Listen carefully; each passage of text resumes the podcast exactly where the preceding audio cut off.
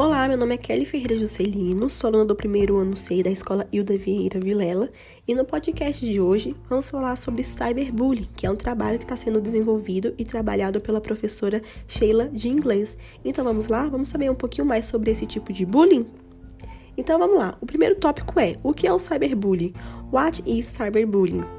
O termo cyberbullying corresponde às práticas de agressão moral organizada por grupos contra uma determinada pessoa e alimentadas via internet.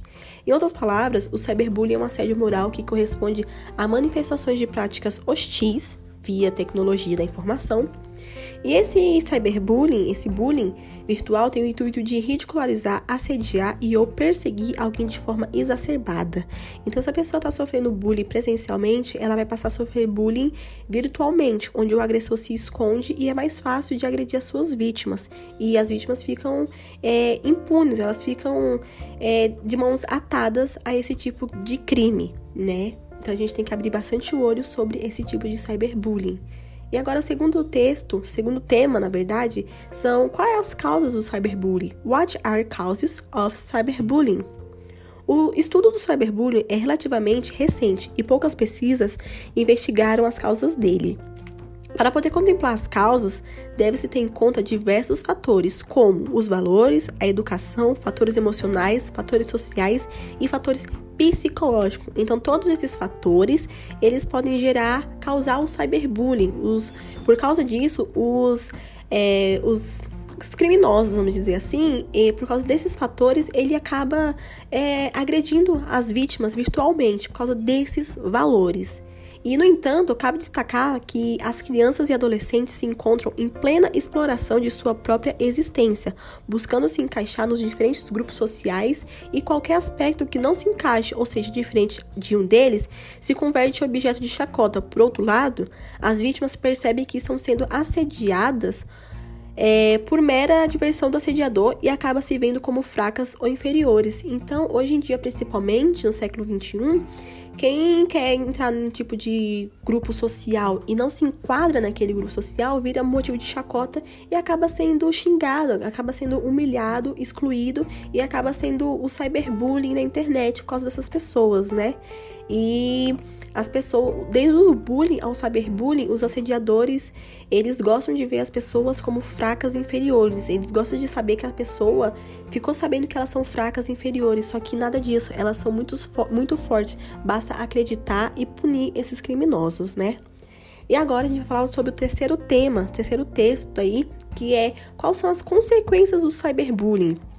What are consequences of cyberbullying? O dano emocional produzido aí pelo cyberbullying por esses comportamentos nas vítimas é muito significativo. Esse sofrimento emocional pode ser maior que o assédio através de outros métodos, devido ao fato de que a informação prejudicial é pública e estará disponível durante 24 horas, sendo muito difícil apagar o conteúdo. E as consequências do cyberbullying se assemelham com as consequências do assédio moral no trabalho. E as consequências mais representativas são as seguintes: sentimentos de ansiedade, depressão, pensamentos suicidas, estresse, medo, baixa autoestima, sentimentos de raiva e frustração, sentimento de indefesa, nervosismo, irritabilidade, é, somatizações, transtornos do sono, dificuldades para se concentrar e alteração do rendimento escolar. Então, eu já sofri bullying quando eu estudava no Fundamental 2 e eu não cheguei a ter depressão, nem ansiedade, nem, e, nem pensamentos suicidas, mas eu sei muito bem o que é sofrer bullying, principalmente o bullying virtual, que ele é bem pior porque você não sabe quem tá fazendo e é muito difícil de apagar, porque como está na internet, todo mundo vai ver o que está acontecendo e não tem como reverter aquela situação. Então acredito que quem sofra cyberbullying tenha esses sentimentos e ainda mais ao ter suas informações ou é, a, é, ou então ela mesma está sendo exposta na internet. Então deve ser uma situação muito ruim, muito constrangedora e que eu não desejo, não desejo, desejo isso a ninguém. Então, é, e agora também vamos falar um pouquinho sobre as consequências do cyberbullying para os assediadores. Sim, tem consequência para eles. É, as, as consequências para os assediadores são a dificuldade de criar empatia, as possibilidades de, um, de uma desconexão moral ser produzida, problemas por seu comportamento agressivo, dificuldade para acatar as regras, comportamento criminosos, ingestão de álcool e drogas, dependência das novas tecnologias e a abestimismo escolar. Então, na verdade, as consequências para os assediadores são essas aqui, mas tem gente que é tão cara de pau que não sente nada. Elas acham tão bom fazer aquilo como se fosse alguma terapia, excluir, humilhar as pessoas na internet. Então, aqui alguns exemplos, mas nem sempre são as consequências do cyberbullying para os assediadores, porque tem muita gente cara de pau que não tá nem aí e faz por diversão e não quer saber de nada, não sente nada e vive no mundo normal. Então a gente tem que abrir muito o olho para isso, galera. E agora, o nosso último tópico é como resolver este problema. How to save this problem.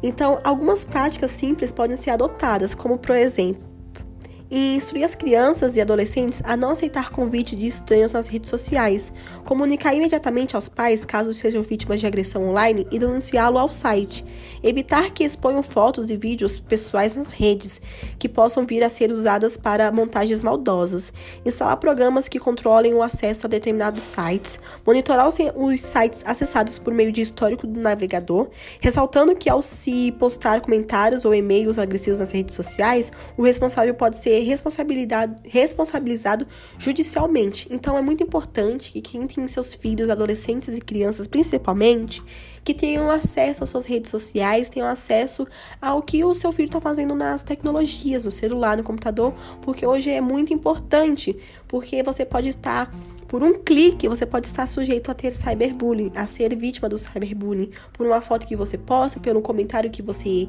que você posta, por qualquer coisa. Então, os pais hoje em dia têm que ficar muito atento para é, não deixar que isso aconteça. Então, instale programas que vejam vírus, que vejam sites que não são decentes para seus filhos e, por favor, veja o que os seus filhos pesquisam, veja o que os seus filhos fazem na internet para que eles não sofram isso, tá bom? E veja se seus filhos estão fazendo esse tipo de crime, porque você pode responder na justiça por causa disso.